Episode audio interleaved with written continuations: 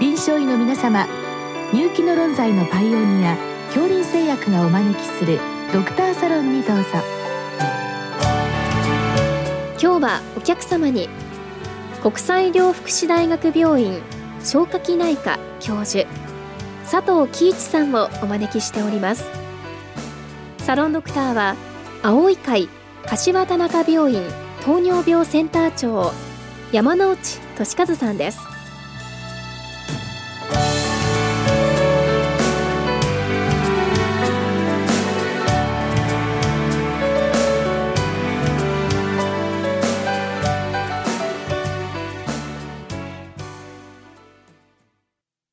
佐藤先生よろしくお願いいたします。よろしくお願いいたします、えー、今日は、えー、PCI 後、まあ、等々にもこれ抗血小板薬、まあ、こういったものドアクといったものと一緒にこれ PPI ですね、はい、プロトンポンプインヒビター、はい、これがまあ特に長く使われているケースありますが、まあ、注意点、はいまあ、特にこれ胃がん発生率の増加といったことに関してデータあるかという、まあ、そういうご質問でございます。はい、はい、先生あのこれ私どもの世代ですとこの薬、出始めの頃は、はい、まあ、ごく初期だけですね、はい、急性期だけ使いと言われていたのが、はい。まあ、いつの間にかこれは、まあ、その長期処方、まあ、さらに慢性的に使われるような感じになってきましたけれども、はい、この辺りの背景について少しお伺いしたいわけですが。はい、おっしゃる通りで90年年だと思うんですけど、初めてオメプラゾールが出てきまして、まあ、イスブロッカーよりもかなり強力なもんですから、うん、その副作用の懸念もあって、えー、まあ、ごく短期間、限られた疾患に使いましょうということでスタートしたんです。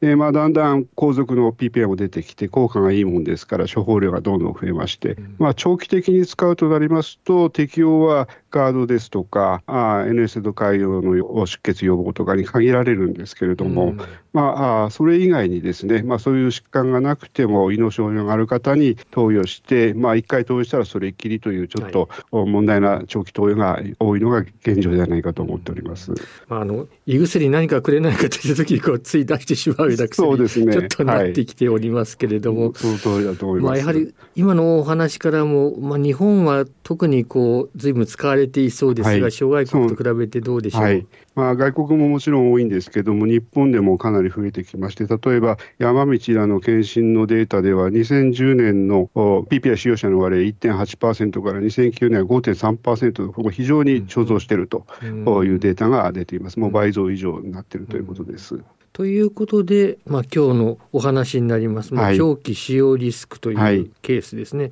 はい、今日のあのお話ですと、まあ、例えばこれアスピリンだとか、まあ、そういったあの抗血小板薬等々で、まあ、ついでにという感じで、胃潰瘍予防という形ですか、まあ、こういった形でつい出されるケース、多くなっていると思うんですけど、はい、このあたり、まあ、あの今のお話ですと、厳密には適用にはなってないわけでしょうか？先生あの、アスピリンの場合は、潰瘍起用がある場合はあの適用になっております。この起用がない場合はいかが本当はないんですけれども、はい、まあ、私ども消化性潰瘍治療ガイドラインでは、やっぱりあの使いましょうっていう 推奨はさせていただいてます。なるほどですね。はい、ということで、まあ、長期使用リスクに関して少し、えー、お伺いしたいわけですが、はい、ままずこのエビデンスは、これはいかがなんでしょうか？はいあの胃がんもタイムリーな話題で、えー、胃がんのデータがいっぱい出てきております。で、まあ、観察研究ですので、ちょっとその注意点をまず2点述べさせていただきますと、はい、まあ、その評価の尺度、いろいろオッズ比とかあ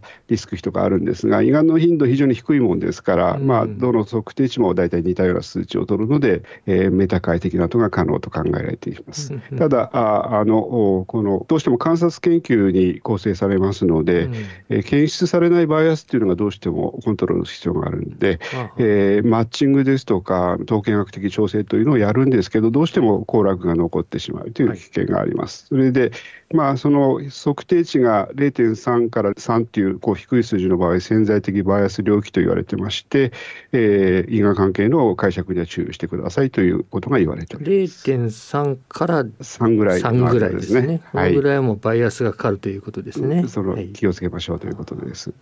他にも問題点なし対策みたいなものがありましたら、教えていただきたい、はい、先ほど一つお話したのはあの行楽の調整なんですが、あと2つございまして、えー、まあ薬剤の疫学研究の大きな問題として、えー、プロトパシックバイアス、逆因果バイアスと言われていることがございます。うん、例えば胃がんの初期症状で PPI を投与した場合ですね、うん、えー、その PPI のせいで胃がんになったという間違った解釈をされる逆因果バイアスというんですが、うん、まあ、それを最小限にするためにですね、暴露の基準にラグタイムというのを入れまして、うん、えー、調査直前の一定期間、まあ、6か月とか1年とか、一人だったら数年設けるんですが、その期間は投与の評価から外すということをして評価するということをいたします。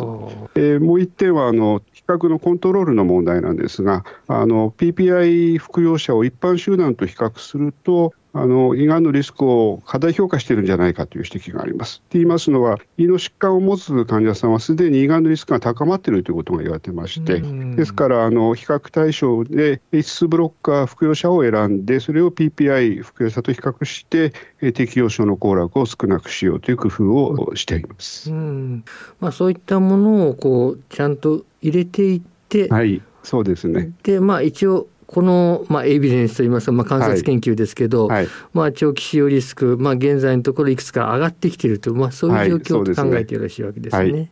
で、まあ、その中で少し注目されているのは、この胃がんということになりますでしょうか。いやいよいよあのデータをお話しさせていただきたいんですが、実は、はい、あ観察研究、2006年から2020年まで実に20件の報告データがあるんですね。はい、それで、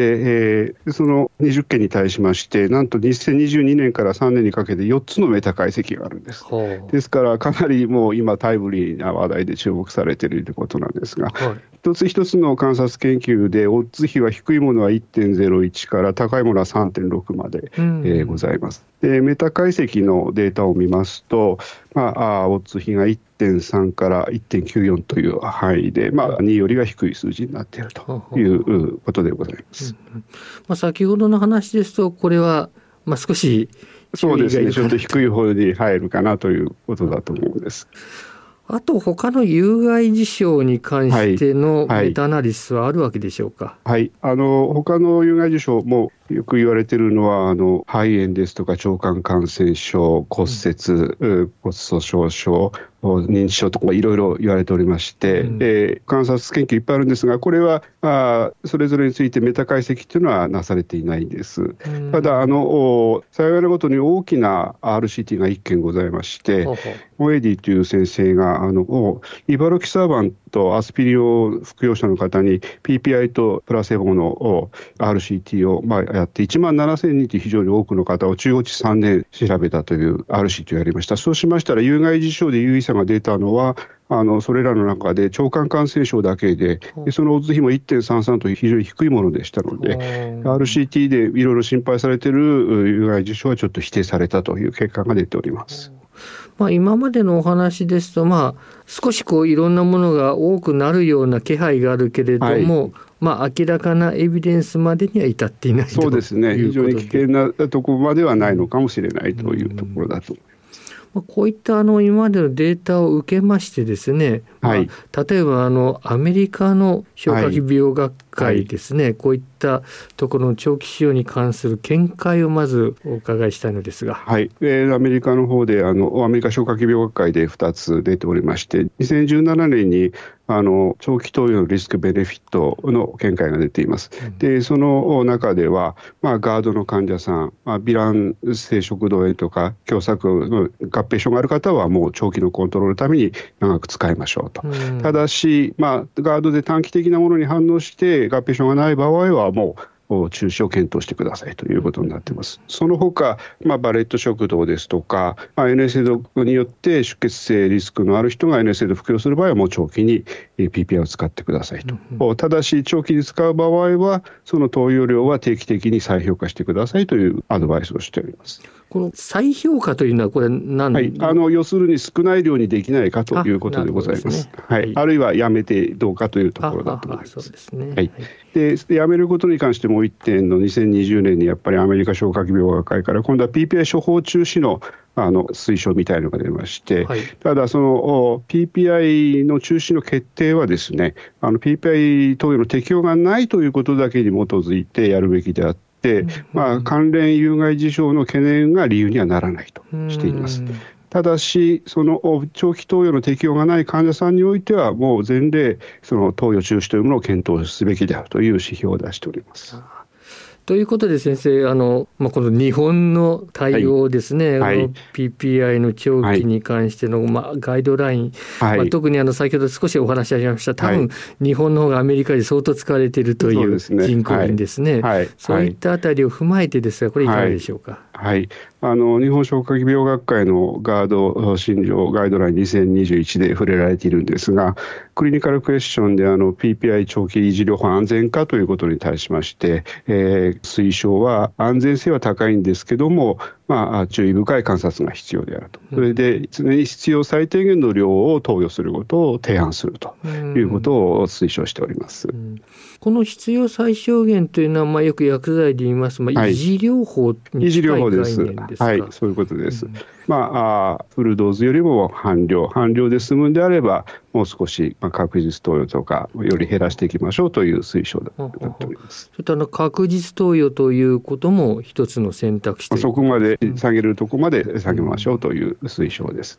もう一つのこの飲み方でこう頓服みたいなですね。もちろん、あのよろしいと思います。それでコントロールできならいいんですが、まあ、うん、PPI の次にご存知の通りボノプラザン、タゲキャブっていう強いアシッドブロッカーが出てきたんですが、これは PPI よりも飲んですぐ効果が出ます。ですから、もう豚用には非常に向いておりますんで、うん、まあ、ガイドラインでも特服的な使い方を進めております。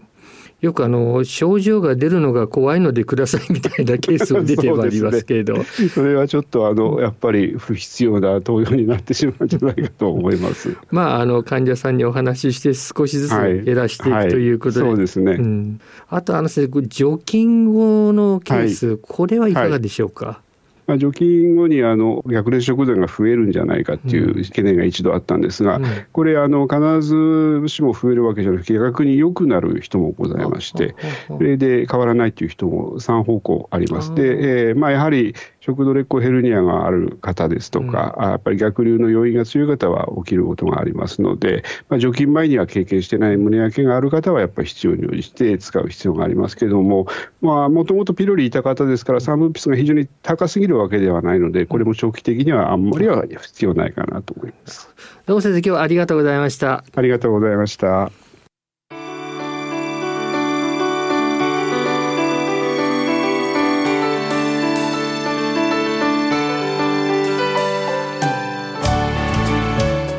客様は国際医療福祉大学病院消化器内科教授佐藤喜一さんサロンドクターは青い会柏田中病院糖尿病センター長山内俊和さんでした。それではこれで恐林製薬がお招きしましたドクターサロンを終わります。